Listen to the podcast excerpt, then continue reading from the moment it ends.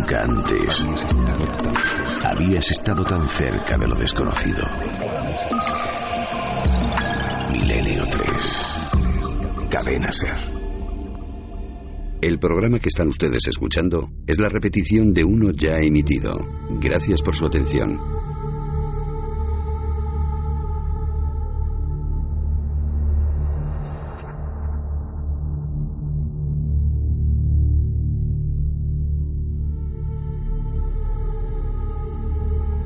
Noche hay dramatización en Milenio 3. Así, de sorpresa. Y además es una dramatización muy personal.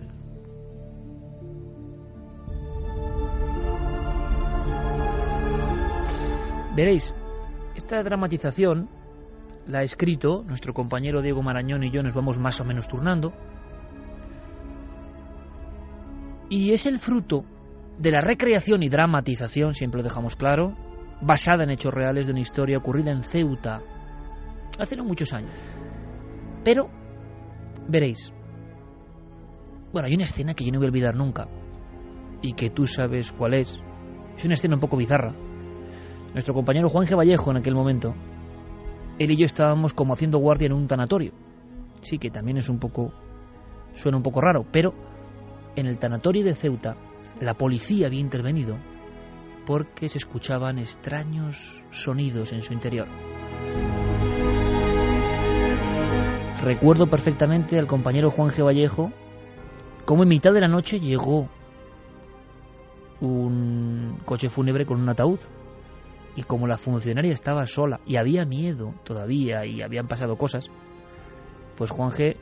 ni corto ni perezoso se puso a echar mano y prácticamente hizo de, del sepulturero ayudando con el ataúd. Sí, Aquella porque no imagen, podía, la pobre claro, la pobre sola. chica no podía y entonces yo me di cuenta cuando llegué de la situación en la que vivían en aquel entonces las funcionarias del tanatorio de Ceuta. Habían quedado un poco marcadas. ¿Por qué? ¿Y por qué estábamos nosotros allí? Porque unos años antes, tres en concreto, aunque los fenómenos parece que se repitieron en algunas noches, pero nadie dijo nada, hubo una serie de fenómenos muy intensos en una noche del 2002 que produjo el miedo y, como en poquísimas ocasiones en nuestra historia, intervención policial con parte policial que de alguna forma declaraba que efectivamente aquellos sonidos y aquellos fenómenos extraños se habían producido ante ocho agentes. Luego contaremos la impresión. Fíjate, yo a veces lo recuerdo, es uno de los sitios que a mí más me ha impresionado. Y era un sitio moderno, ¿eh? Era un sitio frío y moderno. ¿Tiene que ver con el sitio? ¿Tiene que ver con uno? La sugestión a estas alturas creo que no. Pero a mí me dio una impresión fuerte. No me sentía a gusto, sinceramente. Y no porque fuese un tanatorio, que es un lugar que evidentemente no nos gusta a ninguno. No. Algo. Yo recuerdo algo. En aquella sala 2, donde habían ocurrido unos hechos de difícil explicación. ¿Qué os parece? ¿Os preparáis? Vamos a viajar con el equipo de producción de la cadena SER. Vamos a disfrutar de esta historia. La vivieron muy intensamente dos trabajadoras y la hemos reimaginado así. Yo creo que merece la pena. Era una noche fría y el lugar es un poco aislado, está como en una especie de pendiente, si no recuerdo mal, una carretera secundaria, lejos del tumulto. Y todo era absolutamente normal. Hasta que una noche empezaron a pasar cosas. Esas mujeres viven, por supuesto. Hablaron con nosotros y nunca lo olvidarán. Sobre su historia hemos dramatizado este relato. Lo hemos llamado El velatorio.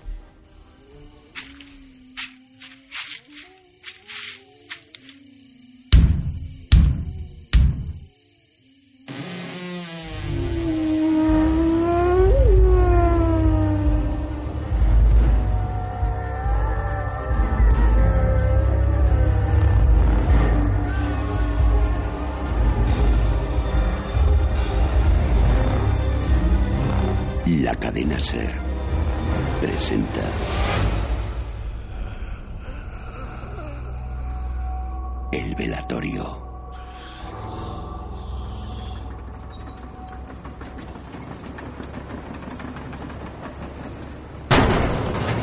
El ataúd, como tantas otras veces, cayó con estruendo.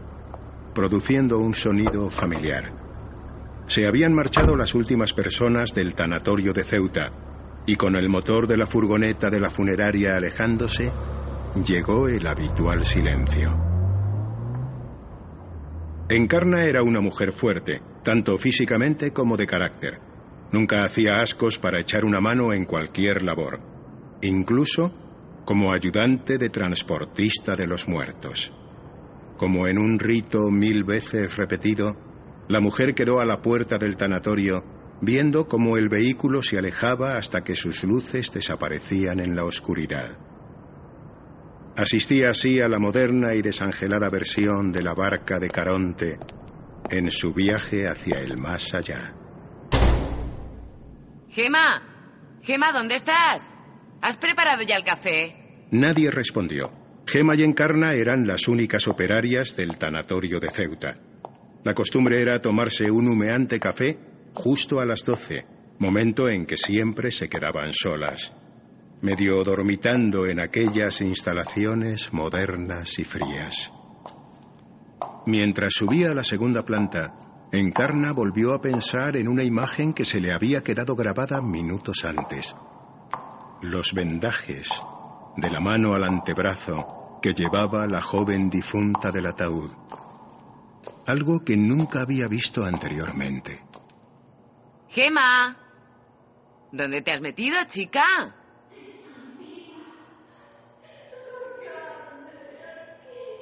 Hija, ¿pero qué te pasa? ¿Qué haces ahí arriba, mujer? El tanatorio de Ceuta estaba casi nuevo en aquel frío mes de noviembre de 2002. Por la noche los suelos brillaban con la tenue luz de unas lámparas modernas situadas estratégicamente por los pasillos. En la segunda planta, sin embargo, la oscuridad lo dominaba todo. Allí estaban las salas de duelo.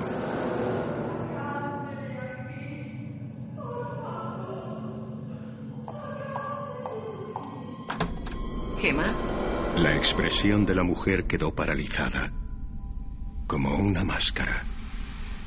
La sala de velatorio número dos estaba vacía, completamente vacía y con la luz apagada.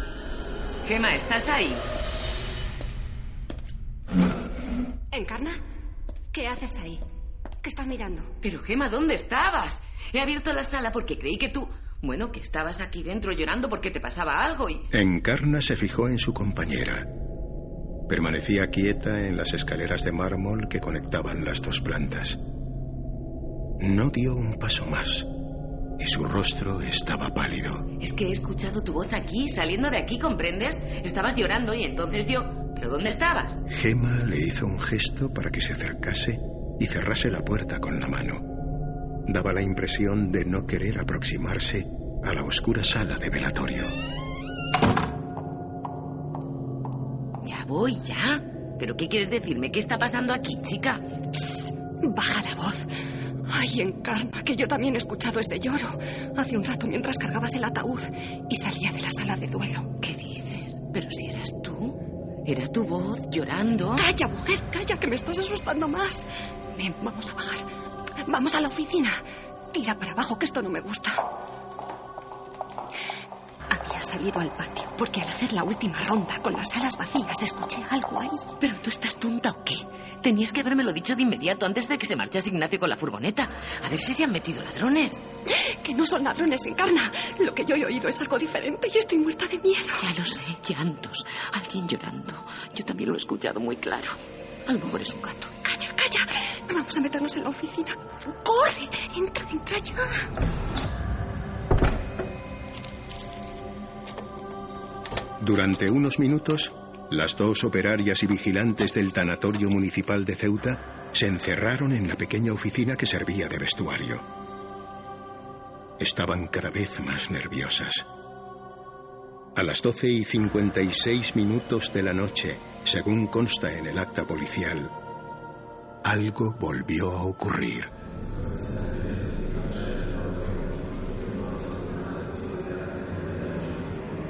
¿Lo escuchas? ¿Lo escuchas, Encarna? Sí, lo escucho, lo escucho. Es como un velatorio. Eso lo que te dije es lo mismo que oí yo. Un velatorio Encarna. Pero estamos solas. ¡Solas! Vamos a llamar a la policía ya. Calla, calla, por favor, calla. Se acerca.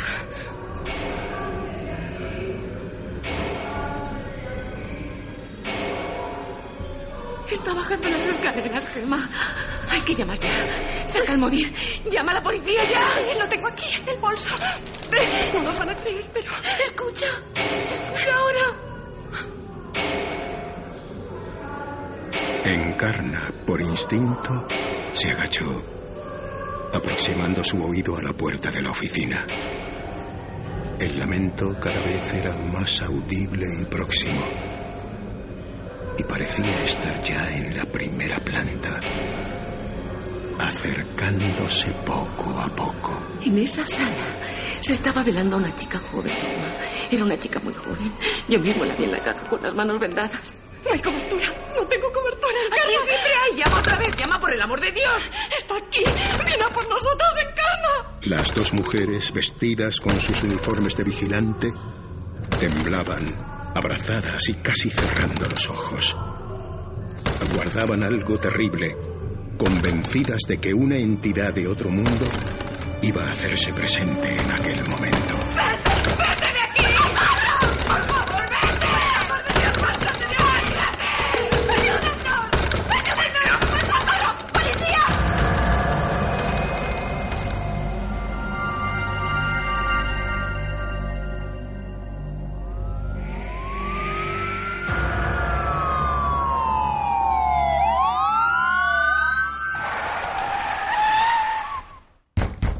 La puerta!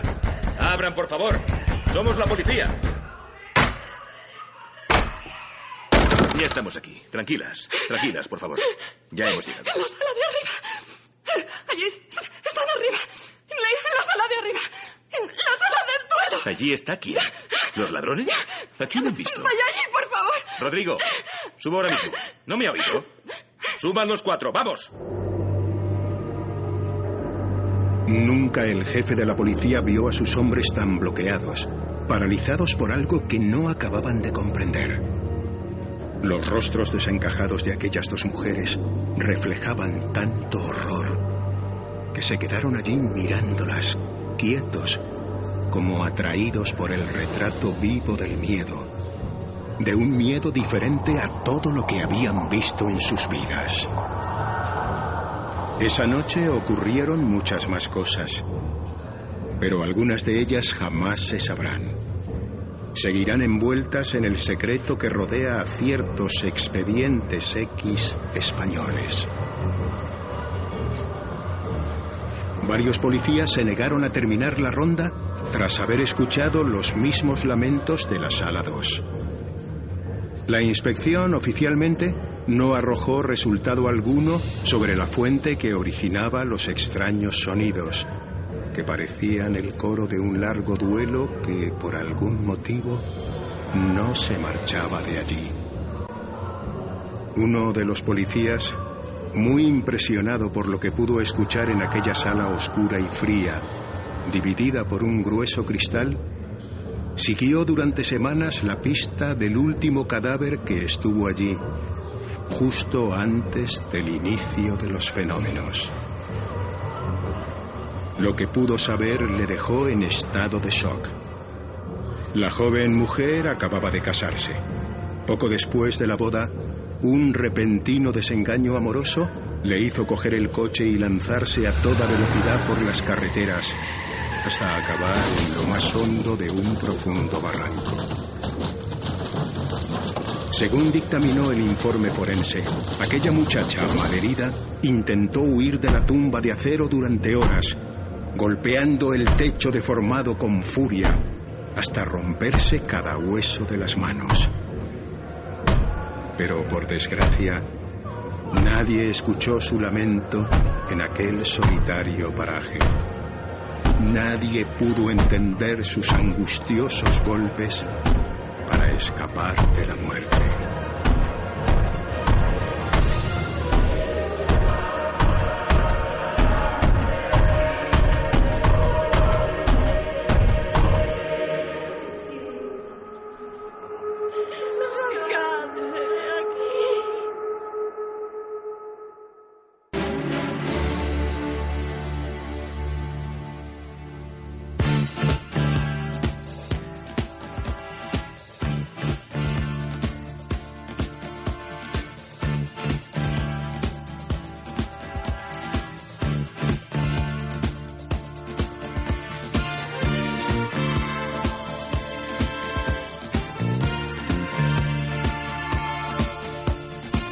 3 y 22 minutos, música clásica que nos pone Noel Calero, esta guerra de los mundos, para una historia que sonaba absolutamente clásica.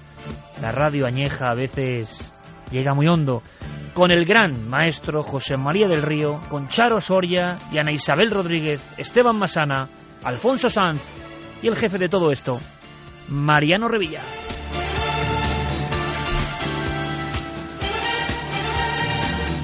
Una recreación, una dramatización fantástica basada en un hecho muy real, los sucesos del tanatorio de Ceuta. Así los reimaginé, así los fantaseé y así pasamos creándolos alguna que otra hora de pesadilla, hay que decirlo.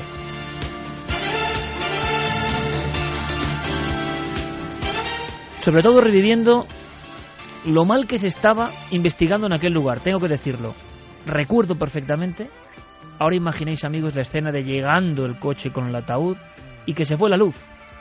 Se fue la luz y estábamos en un patio y yo me imaginé aquella mujer de unos 38 años, sola, después de haber vivido la historia de los sonidos e intervención de la policía, y seguía años después, sola, y me decía que los apagones de luz eran habituales, y la vi y me la imaginé otras noches sin nosotros allí. Imaginadla ahora vosotros, amigos, sin luz, con las cajas de muertos y con lo que allí había pasado.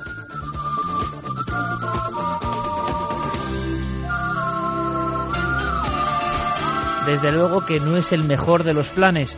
Al final, la historia, el expediente real, los sonidos nunca se resolvieron, como tantas otras veces. Aquellas dos mujeres, muy valientes, no tenían la menor duda. Lamentos como de un velatorio, pero en la sala 2 no había nadie.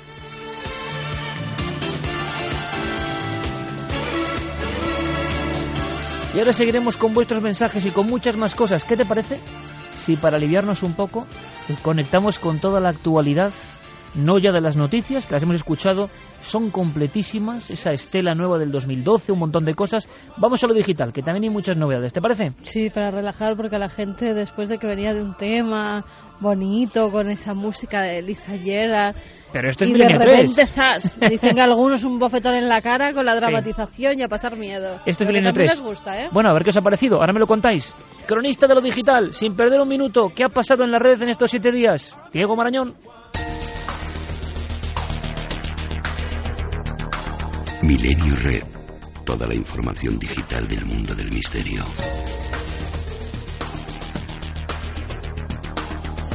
Hace tres años, Piero Angela, un periodista científico italiano, conductor del programa Quark en la RAI, efectuó y divulgó un asombroso descubrimiento que había pasado inadvertido para el gran público y para los expertos durante más de 500 años. Mientras estudiaba las páginas del manuscrito del Códex sobre el vuelo de los pájaros, el divulgador se percató de lo que parecía ser el dibujo de una nariz entre las rojizas líneas del texto. El posterior estudio durante meses junto a varios investigadores italianos reveló, gracias a costosos programas usados para labores forenses, un autorretrato sobrescrito de un jovencísimo Leonardo da Vinci. Comienza a aparecer de forma bastante clara el rostro de un hombre. Se distinguen mejor sus facciones. Hoy, Amelia Carolina Esparadiña, de la Universidad Politécnica de Turín, ha repetido el proceso usando exclusivamente software libre, disponible sin coste alguno en Internet. Algunos medios digitales se han referido a la hazaña como una de las demostraciones más reveladoras sobre el poder que todos tenemos en la palma de nuestra mano, el poder de las herramientas informáticas gratuitas. Está ocurriendo algo extrañísimo. Es como si Internet se estuviese poco a poco conformando como el gran inconsciente colectivo. Se arrojan imágenes y esas imágenes nos llegan como diciendo, ahí está el misterio, ahí está la verdad. Y la gente cree en verdades que a veces son increíbles. Desde que hace ya unos cuantos años se pusiera a disposición de todo el mundo el programa Google Earth, nació en la red un fenómeno llamado Google Sightseeing, que lleva a los aficionados a catalogar sin descanso los detalles más interesantes y curiosos que se pueden ver a través del satélite. Strangeness from Earth traslada el poder y el impacto de esas imágenes a tu dispositivo móvil. Las mejores fotos seleccionadas y divididas en categorías que van desde curiosidades, mundo paranormal, accidentes, naturaleza, extraños mensajes, imágenes de la guerra y mucho más. Actualmente se pueden ver cientos de coordenadas, cada una más extraña e interesante que la anterior, pero también se puede participar en el desarrollo de la aplicación mediante el envío de nuevas referencias. La señalización propuesta será examinada y si se aprueba, se agregará a la aplicación con tu nick.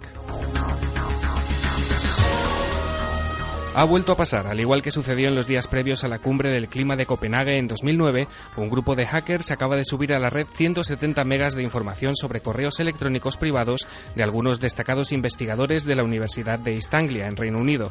El nuevo episodio de este escándalo, bautizado por los medios como Climagate, va encaminado a desacreditar a los expertos, asegurando que manipulan los datos de sus investigaciones para exagerar el calentamiento global. Escuchamos a John Christie, profesor de Ciencias Atmosféricas de la Universidad de Alabama. He oído decir mucho que miles de científicos han llegado a un consenso sobre el calentamiento global y que el ser humano está provocando un cambio climático catastrófico para el mundo. Yo soy científico y como yo hay otros muchos que creen sencillamente que eso no es cierto. Una portavoz de la Universidad de East Anglia afirmó que los ciberpiratas han elegido el momento cuidadosamente para atizar la controversia en vísperas de la cumbre de la ONU sobre el cambio climático que comienza el próximo lunes en Durban. La información estuvo disponible para su descarga desde un servidor ruso durante varias horas, pero a lo largo de la tarde del pasado martes la página fue bloqueada, no permitiéndose el acceso a la información. Criptozoología en España, un espacio virtual verdaderamente recomendable, se autodefine como un lugar de encuentro relacionado con todo lo que sucede alrededor de esta disciplina en nuestro país. La web, dirigida por el periodista Javier Resines, nació en julio de 2010 con vocación de aportar un punto de luz acerca de algo tan amado por unos y denostado por la mayoría como es el estudio de los animales desconocidos. Desde que el hombre es hombre, desde los primeros pobladores que se sentaron cerca de los lagos, bajo la luz de la luna, se empezó a creer en fabulosas criaturas tales como largas serpientes, tritones humanizados o extrañas lamias o mujeres con pies de rana. Resulta todo un reto encontrar sitios en la red que puedan saciar nuestra sed de información. Algunos son muy buenos, con muchos medios y actualizaciones casi permanentes, pero excepto en casos muy concretos, se olvidan de lo que está pasando aquí, cerca de nosotros. Criptozoología en España trata de estar lo más pegada posible a la actualidad y al tiempo recuerda casos ocurridos no hace mucho que permanecen vivos en los archivos y en la memoria de los vivieron. Y aquí lo dejamos. Volvemos la próxima semana con más Milenio Red. Recordad que si queréis profundizar más en todas estas historias, desde este momento nuestro compañero Guillermo León está difundiendo los enlaces para facilitaros la labor. Ya sabéis que el misterio continúa en la red. Milenio 3. Cadena Ser.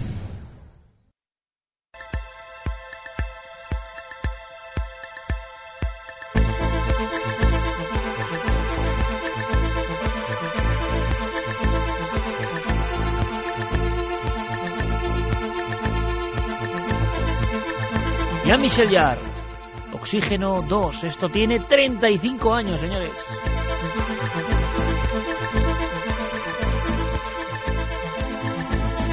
Me van a matar, pero es Equinox, es verdad. En fin, a veces la, a veces la mente juega malas pasadas. Equinox.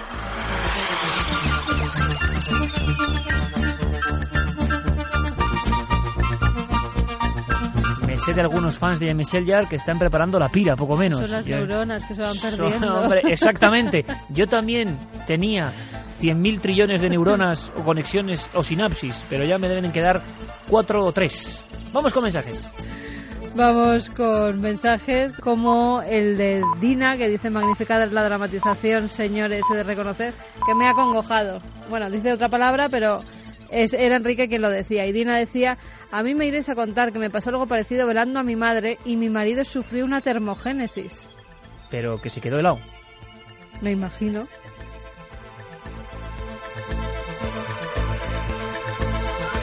Anderson nos dice Iker como anécdota, en Colombia me tocó colaborar con una autopsia y en medio de esta se fue la luz y era de noche. Vaya escena también, sinceramente. Ángel que nos dice, vale, perfecto, ahora tengo que cruzar el pasillo a oscuras, se nos ha fundido la luz, después de escuchar la recreación habrá que echarle valor, no queda otra, muy buen trabajo, seguid así, sois geniales.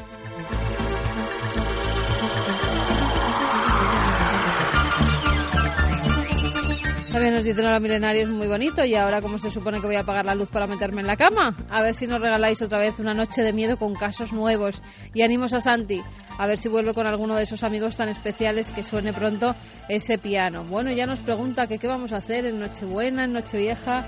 Este año yo creo que descansa el amigo. Josillo dice lo del tanatorio de Ceuta, ya salió en cuarto milenio, la verdad, un verdadero expediente X con declaraciones y aptas de la policía de ese día. Mario dice, brutal, me habéis puesto los pelos de punta de todo el cuerpo. Enhorabuena por esta gran reconstrucción. Dejad claro una vez más que la realidad siempre supera todas las ficciones. Magdalena de Valladolid, uff, vaya historia la del tanatorio. Está tan bien contada que me da miedo hasta ir para la cama, no me atrevo a moverme del salón. Fenomenales como siempre, gracias por vuestro programa y muchísimas cuestiones que tienen que ver con el asunto del primer tema, del dossier. Sí, hay muchas. Pues luego lo vamos a ir repasando si te parece, porque da la sensación de que al ser un tema del que se ha hablado poco, que está ahí todavía en discusión por parte de científicos y de investigadores, también está en el inconsciente colectivo, porque esto no es ajeno, nos ha pasado a todos, todos hemos estado en ese espacio, ¿no? O en esa caverna. Entonces, eh, parece que muchas personas tienen información, quieren darnos eh, sus datos. Quieren ofrecernos documentos. Bueno, pues lo haremos luego. Vamos enseguida con una historia. Una historia que tiene que ver también con el testimonio, tiene que ver con investigaciones de este equipo. Y le pido a Carlos Largo que rápidamente pase este estudio 1 en penumbra de la cadena SER, de Milenio 3. ¿Por qué? Porque estamos recopilando un sinfín de historias que tienen que ver con visiones, apariciones, encuentros, bueno, el primer tema ha podido ser muy amable, muy interesante, incluso para algunos tocando de lleno en lo científico, y después ya sabéis que esto es una auténtica montaña rusa. Un caso, una historia que queremos que encuentre eco en estos micrófonos. Carlos, compañero, buenas noches. Buenas noches, Eker. Bueno, han llegado muchos casos y nosotros, hay que decirlo también, a los amigos y amigas que nos escriben, que nos legan lo más importante, ¿no? y que tiene un gran valor, que es su experiencia. Que no se preocupen, porque nosotros en muchas ocasiones vamos acumulando para, por ejemplo, poder ofrecer luego un dossier extenso con diferentes casos, diferentes temáticas. Dentro de poco seguiremos ahondando en los sueños, pero en una vertiente que da bastante más miedo. O quizá el mundo de las pesadillas. El mundo de las pesadillas por dentro puede ser un próximo tema de Milenio 3. Y a veces hay pesadillas que se entremezclan con la realidad. Hay visiones que parecen eso, la punta de lanza del mundo de lo onírico pero que ha saltado al mundo de lo físico y que se nos representa por algo. Los antiguos griegos, por ejemplo, hablaban de los daimones, criaturas daimónicas, no exactamente dioses ni demonios, algo mucho más complejo, y que se aparecía para dejarnos absortos y para decir que lo extraordinario puede pasar. Bueno, pues de vez en cuando en nuestro propio país ocurren casos y cosas tocadas, hay que decirlo, por la varita de lo absurdo, de lo increíble. Cosas que empiezan un día cualquiera, una noche, una tarde, una mañana cualquiera, el testigo no tiene ningún apego al misterio, no sabe lo que le va a ocurrir y ahí tenemos un caso que se rige por estos parámetros. Creo que es alguien que además va haciendo footing tranquilamente, deporte, una mañana, creo. Hablamos de un amigo del programa, eh, su nombre es Xavier, es de Cataluña, concretamente, bueno, pues él, como dices, es una persona muy aficionada al deporte, sale todas las tardes a, a correr, a hacer footing a una zona boscosa, a una pista forestal muy parecida, si recuerdas, a la historia que comentamos sobre el Monte Avantos. Muy parecido. De ese tipo, ¿no? De ese estilo. No muy lejos de núcleos urbanos, pero apartado. De hecho, es una, una zona que une varias localidades, incluso la suya donde reside, que es Gabá y bueno, pues eh, una de estas tardes, eh, todavía de día, estaba oscureciendo. Ajá, o sea, es por la tarde ya cayendo, ese, ese espacio tan peculiar, ¿no? La tarde cayendo la noche. Efectivamente, porque él nos describía que, que todavía se veía, o sea, todavía había luminosidad. Pues iba acompañado de su cuñado, iban haciendo footing. Hay un momento concreto en el que el cuñado se adelanta porque va a mayor velocidad.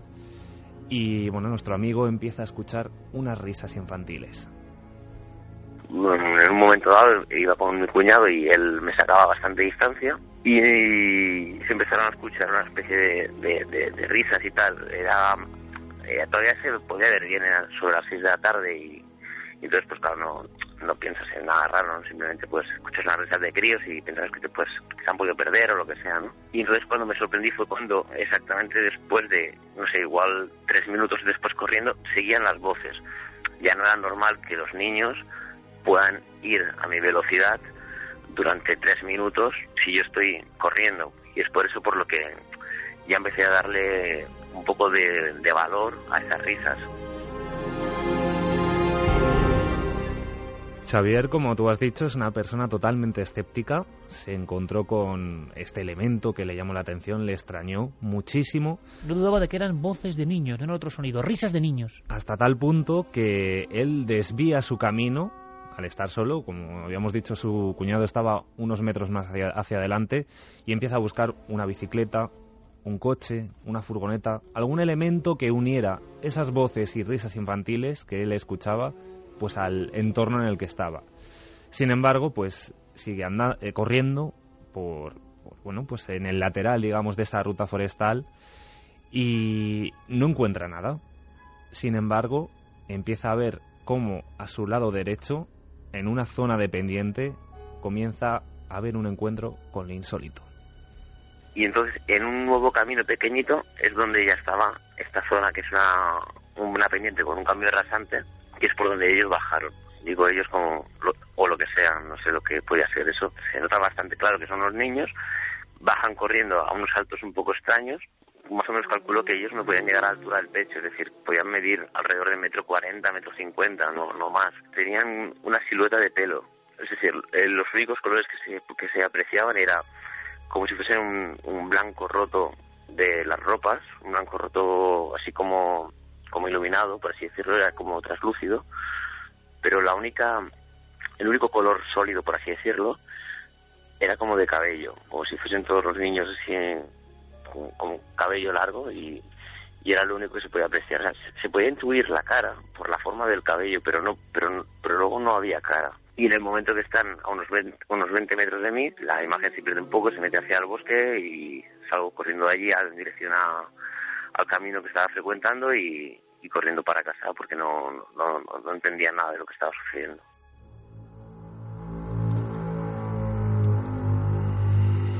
Vamos a ver si lo entiendo, Carlos. Este hombre va corriendo, está atardeciendo, cayendo la noche, y un dato importante, es que no estamos hablando de un caso de hace cuatro años, cinco, diez, quince. No, hablamos del 10 de noviembre. O sea, de hace 15 días. Sí él está corriendo y entonces lo que percibe, lo que ve, lo que intenta describir, y además lo hace con un, con un buen número de datos, persona de talante escéptico, es, dice, es que, fíjate, me ha impresionado la, la, expresión, ¿no? Unas siluetas como de pelo, o sea, que había una cabellera, que había algo, uh -huh. pero que parecían como una, un blanco roto, una foto antigua. Hmm. Es de ese estilo, una imagen casi fotográfica, antigua, y le llamó la atención sobre todo eso, el pelo él decía que tenían casi todos como una larga melena, una larga cabellera, y que los rasgos de la cara estaban totalmente eliminados. Pero parecían niños. Parecían altura, niños. Por... Y además porque él mismo decía que bueno, pues que podía intuir un poco, además los rasgos como infantiles de, de eso, sin llegar a tener ojos, boca, nariz, pero lo intuía. Y además, pues otro elemento más que le llamó mucho, mucho la atención que es la gran velocidad a la que corrían. Fueron 4 o 5 segundos, que ahora lo vamos a escuchar tal, tal y como lo dice él, y, y, fue, pero casi de pasada, no le dio casi tiempo. Un detalle más, Carlos, que es importante, además es uno de esos encuentros con lo absurdo, tan, tan genuinos en su propia absurdez, y yo sé que ya algunos, esto será pista para navegantes, algunos sabrán a lo que me refiero, tan genuino, tan inhabitual, que ahí está el marchamo de su autenticidad. O sea, él va corriendo a gran velocidad, es un deportista, o sea, no va al ralentí, digamos, va corriendo. Y entonces, al aproximarse a esa vaguada, ve que esa hilera de figuras va más abajo, pero. Manteniendo la distancia al mismo uh -huh. tiempo. ¿Podemos sí, pensar pero... en algún tipo de efecto visual o algo? No, es tan complejo que está clarísimo que es una visión de algo que no debía estar ahí. Pero se iban acercando hacia él, además. O sea, no tenemos un elemento de que está como protagonista viendo, contemplando algo que pasa por delante de sus ojos.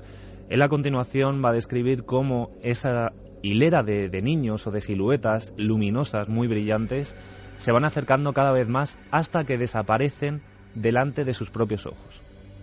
Recorrieron esa distancia hasta mí, prácticamente, no justo al lado, pero bastante cercanos a mí, en cuestión de cuatro o cinco segundos. O sea, no, es una velocidad normal, es, era como, como un coche que se acerca a gran velocidad y a pesar de la velocidad no se escucha ningún ruido de, eh, de contacto con el suelo, es decir, no se escucha ni sonido de un neumático contra las piedras. Entonces, eh, no puede ser, no hay posibilidad de que sea una bicicleta o, que sea cualquier otra cosa, pero no era un coche, eran las risas y esas siluetas blancas sin, sin manos ni pies que se ni, ni cara ni rostro ni nada que se acercaba hacia.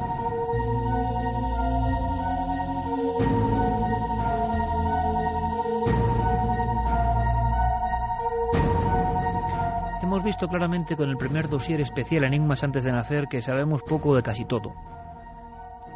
¿De dónde vendrán estas visiones? ¿Están dentro de nosotros o se cruzan con nosotros por algo? ¿Quieren darnos un mensaje? ¿Por qué son tan parecidas a las mismas que se describen desde que el hombre prácticamente deja legado de su historia? La aparición de niños sonrientes, niños que según la creencia en la antigua Nínive estaban muertos, aparece ya en la biblioteca de Asurbanipal. Hace la friolera de cuatro milenios. ¿Por qué el mismo arquetipo, la misma figura, la misma presencia, el mismo comportamiento?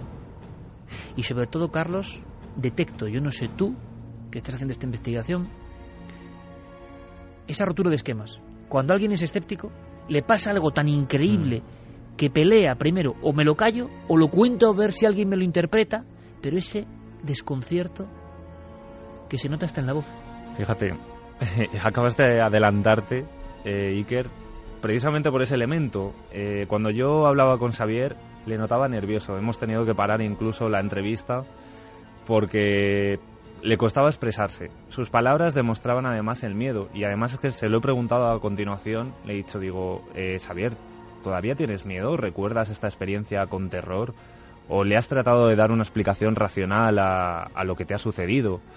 Y él decía, bueno, pues que efectivamente todavía a día de hoy eh, la experiencia le, produce un pánico, pero muy, muy grande. Bueno, sí, mi, mi miedo tengo todavía a día de hoy.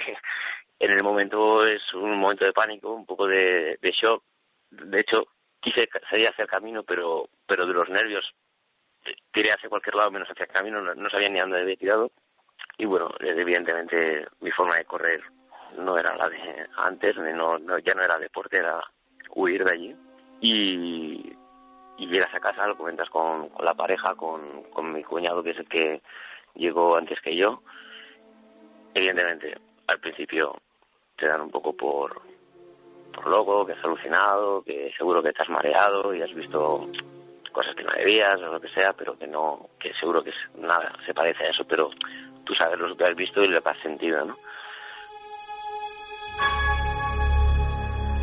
La eterna batalla entre la racionalidad que nos han impuesto, las cuestiones lógicas que tenemos que defender incluso a nivel social.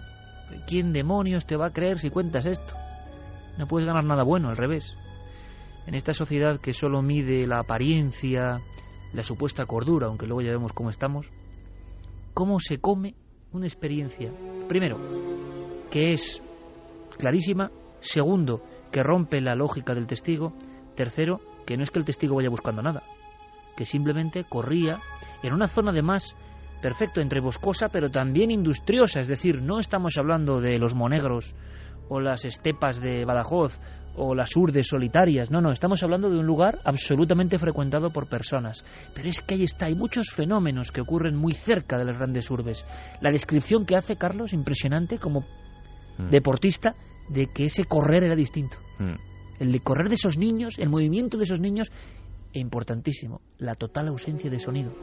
La ausencia de pisadas y además ese elemento que me repetía constantemente que era los saltos. Unos saltos que recorrían una distancia de, él estima, más o menos de 3 o 4 metros y que por eso se acercaron en muy poco tiempo hacia él y que delante de sus propios ojos, como decíamos, se desvaneció. En ningún momento llega a percibir la cara a pesar de la proximidad. No, no, no, no, lo intuye. Dice que por la forma del pelo que sí que veía claramente, se intuía un poco los rasgos físicos. ¿Cuántas figuras? Pues no llega a mencionar cuántas figuras ve, pero sí que una hilera, una hilera de bastantes infantes delante de él. Claro, eh, esto lo cuenta un psiquiatra. Depende de qué tipo de psiquiatra. Lo cuenta a un médico, le va a administrar unas pastillas Y por favor, saca de tu mente todo esto porque solo puede significar dolencia, patología. En un mundo que hemos ordenado así, donde hemos dejado fuera unos fenómenos que durante toda la historia han estado alrededor nuestro, esto solo es problema. Mm. Y lo peor es que la persona sabe que no está delirando, que no está fantaseando, que no está mareado y sabe que ha visto eso. Ahora, ¿qué es eso y por qué ahí? No sé si él ha investigado o anda con curiosi- curiosidad de saber algo de allí o, o el miedo le puede de momento. Yo le Que es preguntaba comprensible, ¿eh? también eso, si conocía parte de la historia de, de ese entorno, si había ocurrido algo anteriormente en el pasado, si alguien le ha contado también alguna experiencia similar. Por el momento él prefiere olvidar, prefiere que pase todo esto y, sobre todo ir recomponiendo esos esquemas que tú muy bien has dicho se le han roto, se le han caído. Es una persona totalmente escéptica que se ha encontrado a una hora concreta y en un lugar exacto, pues con todo esto. Carlos, eh, fantástico el, el trabajo, fantástico el caso, eh, como fantástico el trabajo esta semana de, de todo el equipo, con Fermín Agustí también, eh, para, para generar esta panoplia de sensaciones tan curiosas esta noche, ¿no? tan distintas. El hombre antiguo, cuando veía esto, lo interpretaba dentro de su código. Ahí están los daimones, ahí está la otra realidad, ahí están los mensajeros del otro lado. Imagino que el susto era muy parecido, pero es que ahora no tiene sentido. Ahora te están diciendo que estás enfermo, poco menos, si te encuentras con esto. Y nadie está a salvo de encontrarse con esto. Y la única solución, como dice Xavier, es olvidar. ¿Cuándo debería ser investigar, profundizar, saber por qué? Menuda historia. Los extraños niños en las proximidades de Gabá. Ocurrió en noviembre y nos lo cuentan en Milenio 3. Carlos, compañero, gracias. Ha sido como reencontrarse con esos casos absurdos. Hay quien dice, algunos mentecatos deben decir por ahí, que no ocurren ya casos misteriosos. En fin, un ejemplo más y los que quedan. Gracias, Carlos. Hasta la próxima. Lo has oído. No estás solo. Milenio 3. Cadena Ser. Con Iker Jiménez.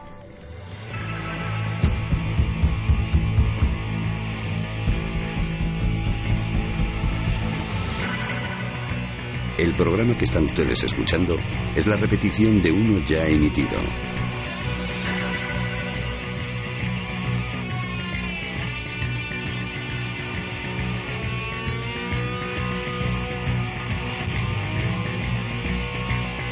Hubo un tiempo, hay que decirlo, por ejemplo en Estados Unidos, por ejemplo en California, por ejemplo en Silicon Valley, ahí está la biografía de Steve Jobs, muy recomendable, donde hasta los más científicos tecnológicos se aproximaron al misterio, a la creencia, a lo espiritual de esa época. Esta banda sonora, Pink Floyd.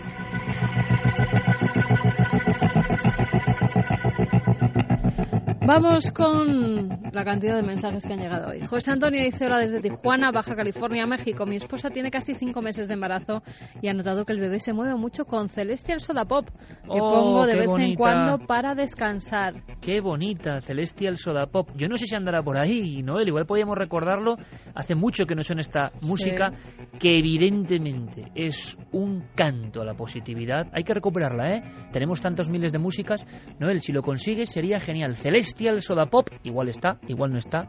El archivo es inmenso, pero en recuerdo para este amigo de México. Aisha desde Valencia nos dice buenas noches milenarios, desde que tengo memoria tengo en mente una especie de sueño, recuerdo que siempre he creído que fue producto de la estancia en el vientre materno.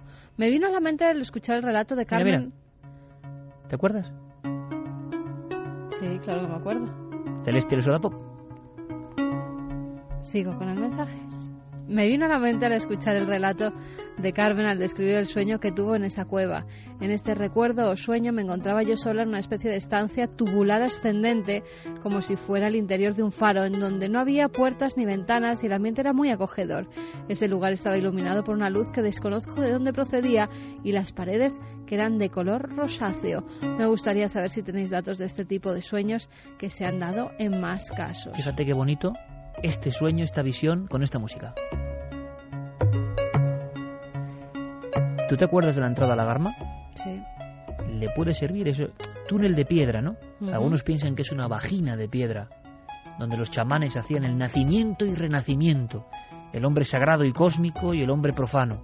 El que accedía a ese conocimiento, a esos sueños, a ese umbral, a esa oscuridad, era otro hombre, nacía otro hombre. Tú me diste un dato que yo no me acordaba, que me puso los pelos de punta, reinvestigando el asunto en nuestro documental El Salto Infinito, que por cierto va de todo esto. La entrada a la Garma, una caverna que nunca había sido filmada.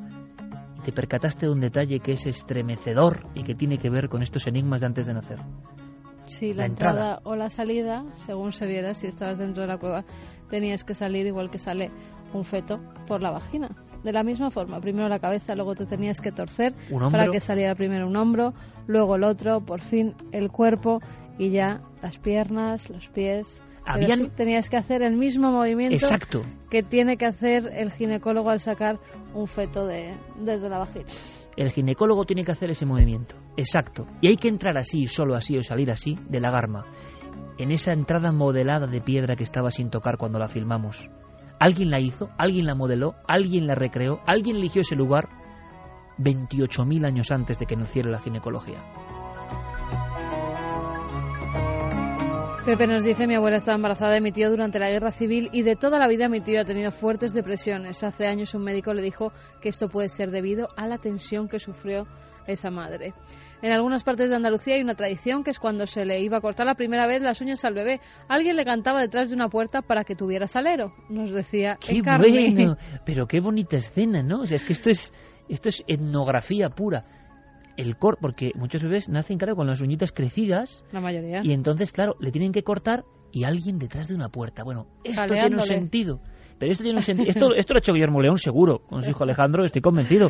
Me estoy viendo a Guillermo ya con el sombrero cordobés y él lo sabe, detrás de la puerta, porque son ensalmos míticos de la España mágica. Me encanta.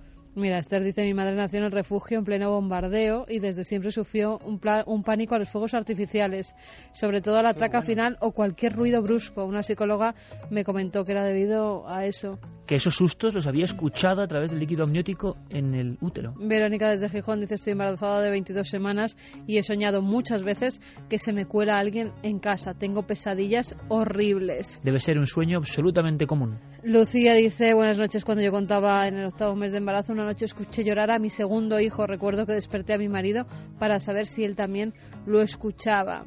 Alidili Suait, que me perdone si no pronuncio bien su nombre, dice algunas culturas asiáticas afirman que estando en el útero recordamos nuestras vidas pasadas, pero debido al estrés del parto y a los muchos estímulos a los que nos tenemos que enfrentar una vez nacidos, todos esos recuerdos se pierden. Qué bonito mensaje, qué bonito mensaje de otra cultura que nos dice, en esos 100.000 trillones de corpúsculos, cada uno con su magia, es que esto es increíble, ¿no? Hay también otros conocimientos, por lo menos la cultura cree que hay el reconocimiento a vidas pasadas y que todo se olvida. Yo no sé si es verdad o no, pero me parece precioso. Nos dicen también buenas noches, mi madre me cuenta que los recién nacidos hay que ponerles una manita negra y una cruz de caravaca para protegerlos del mal que le puedan causar las visitas envidiosas. Qué A bueno. mí no me lo pusieron al principio y casi me realizan una complicada operación por error. Ella cree que se solucionó al ponérmelo y desde entonces no me lo he quitado. Un abrazo y muchas gracias por acercarnos tanto a esos temas Qué bonito, desconocidos. qué bonito. Desconocidos, pero que son parte de lo más hondo de nuestra cultura, que no nos lo José quiten. de Móstoles dice saludos mi sobrina cuando empezó a hablar y a razonar por sí misma. Cada vez que le preguntábamos si recordaba algo anterior a su nacimiento, siempre se llevaba la mano a la nariz como si quisiera asociarlo con un olor extraño. Durante mucho tiempo repitió el mismo gesto. Ahora con siete años dice que no recuerda nada. Es como si su propia conciencia hubiera desplazado esas primeras sensaciones. José dice, hola amigos milenarios, yo me quedé boquiabierto cuando vi a mi sobrina reír en la ecografía que me trajo mi hermano. No es un bulo, yo lo he visto. Un saludo desde Málaga. Y tanto que lo ha visto, porque se está viendo reír, se está viendo expresiones que parecen llorar, se están viendo caras de sorpresa, se están viendo bostezos, se está viendo todo un mundo que oficialmente, antes de la ecografía, no existía. Desde Sevilla nos dicen buenas noches, mi hija tiene nueve años y me ha hablado que recuerda cosas de cuando nació, detalles que yo no le he dicho. Nació por cesárea y me ha descrito a la enfermera que la cogió. Bueno, buenísimo. O sea, hay un caldo de cultivo amplísimo, de testimonios que no se han dado porque no se han hecho muchas preguntas sobre esto y que estamos viendo. Tú comentabas, Carmen, aluvión de, de mensajes, aluvión de de experiencias. O sea, algo hay. ¿Todo el mundo está equivocado? NG dice, en época de mi abuela se decía que si el primer hijo era varón es porque había sido concebido dentro del matrimonio y niña si había sido antes. Siempre la mujer como símbolo del pecado.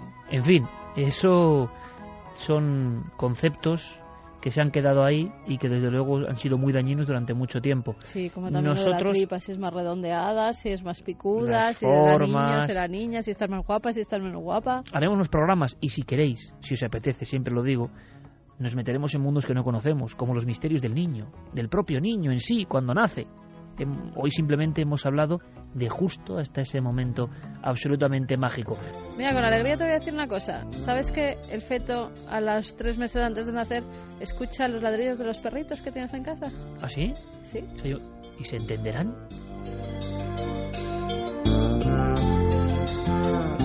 Cuando una vida se crea físicamente, el alma que se instala en ese cuerpo viene llena de sabiduría y recuerdos, al menos esa es mi opinión. Somos, somos mucho más que la materia visible.